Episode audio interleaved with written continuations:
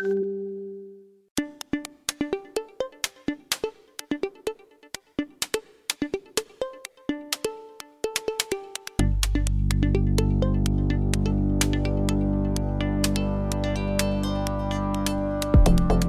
Hola, ¿qué tal? Tú que nos escuchas, siéntete bienvenido nuevamente a este podcast diario de noticias con una actualización de temas de tu interés en apenas 5 minutos. Acá en La Habana pasan las 3 de la tarde y ya estamos conectados para brindarle nuestro resumen informativo. Ponte tus audífonos o escúchanos en altavoz como prefieras, porque esto es las 3 del día. Hola, ¿qué tal, Angélica? Pues este martes es portada en Cuba Debate el histórico discurso pronunciado por Fidel hace 20 años en Caracas relativo a la cooperación de Cuba con Venezuela, basada en ideales que van mucho más allá del simple intercambio comercial entre dos países, como dijera el comandante en jefe. Este discurso, dirigido al presidente Hugo Chávez y ante la Asamblea Nacional de Venezuela, tuvo lugar en el Palacio Federal Legislativo de Caracas el 27 de octubre de 2000. Ha quedado para la historia por su profundo carácter de solidaridad e internacionalismo. el podcast de Cuba Debate. Puedes encontrarnos en www.cubadebate.cu slash columna slash podcast y también puedes hacerlo en www.speaker.com slash user slash cubadebate. ¿Ya lo tienes? Entonces, dale play al debate. Con la presencia del presidente de la República, Miguel Díaz Canel Bermúdez, el vicepresidente Salvador Valdés Mesa, el titular del Parlamento, Esteban Lazo Hernández, y también el primer ministro Manuel Marrero Cruz, los diputados cubanos han centrado sus debates hoy en el enfrentamiento a la COVID-19, así como los avances de la estrategia económica y social y el ordenamiento monetario, temas todos previamente al quinto periodo ordinario de sesiones de la Asamblea Nacional del Poder Popular. En efecto, Angélica, los legisladores conocieron detalles en palabras del primer ministro Manuel Marrero Cruz sobre cómo el país ha enfrentado la actual pandemia. En ello sobresale que en diciembre de 2019 Cuba emitió una alerta temprana por el sistema de vigilancia de salud por la aparición en China de una enfermedad desconocida.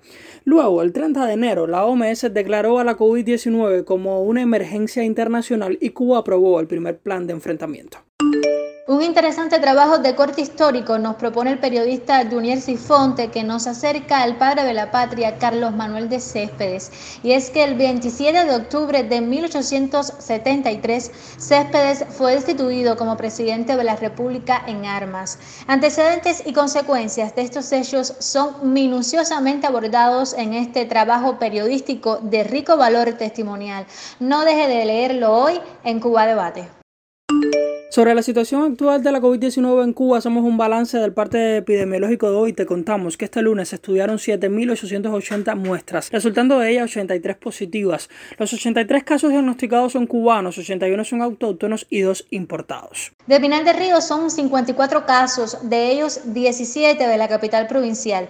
Artemisa, por su parte, tiene cuatro diagnosticados, La Habana 5 con dos importados, Santi Espíritus 11 y Ciego de Ávila con nueve casos. Angélica, y a propósito de la provincia de Pinal Río, actualmente la más crítica en cuanto a la cantidad de casos reportados, el reparto Raúl Sánchez de esta misma ciudad, conocido por Llamazares, está en cuarentena a partir de este lunes a las 8 de la noche, según informó el Consejo de Defensa Provincial. En la demarcación viven 2.036 personas y hay más de 812 viviendas desde la pasada semana, los residentes de dos edificios tuvieron restricción de movimiento. Sí, señor, la medida abarca dos manzanas en un tramo que comprende la calle Fran País entre Isabel Rubio, que todos conocemos por recreo, y Gerardo Medina, que los pinareños le dicen Vélez Caviede. Además, con salida a la zona conocida como Siete Matas. Tengo entendido también que en el reparto Raúl Sánchez se garantizará el aseguramiento de alimentos y otros insumos a sus pobladores para lo que se organiza también el sistema de mensajeros. Hasta ahora todo está preparado para enfrentar esta cuarentena.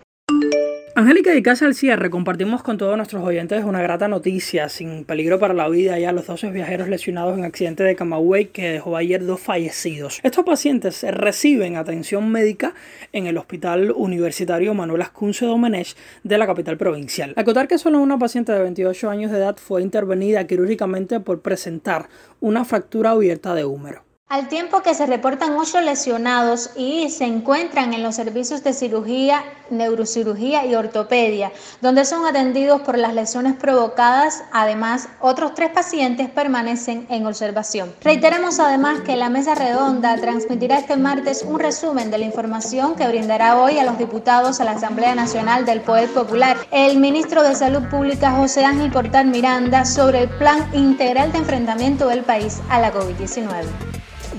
Mira tu reloj si ves que pasan las 3 de la tarde. Puedes escucharnos en Cuba Debate, en Spreaker, en Google Podcast, en Spotify y ahora en Anchor. Oye, que estamos sonando de donde quiera. es ¿qué te parece? Tu comentario nos puede aportar muchísimo. Ve bajando el volumen ahora, pero no olvides escucharnos mañana. Esto me suena a las 3 del día.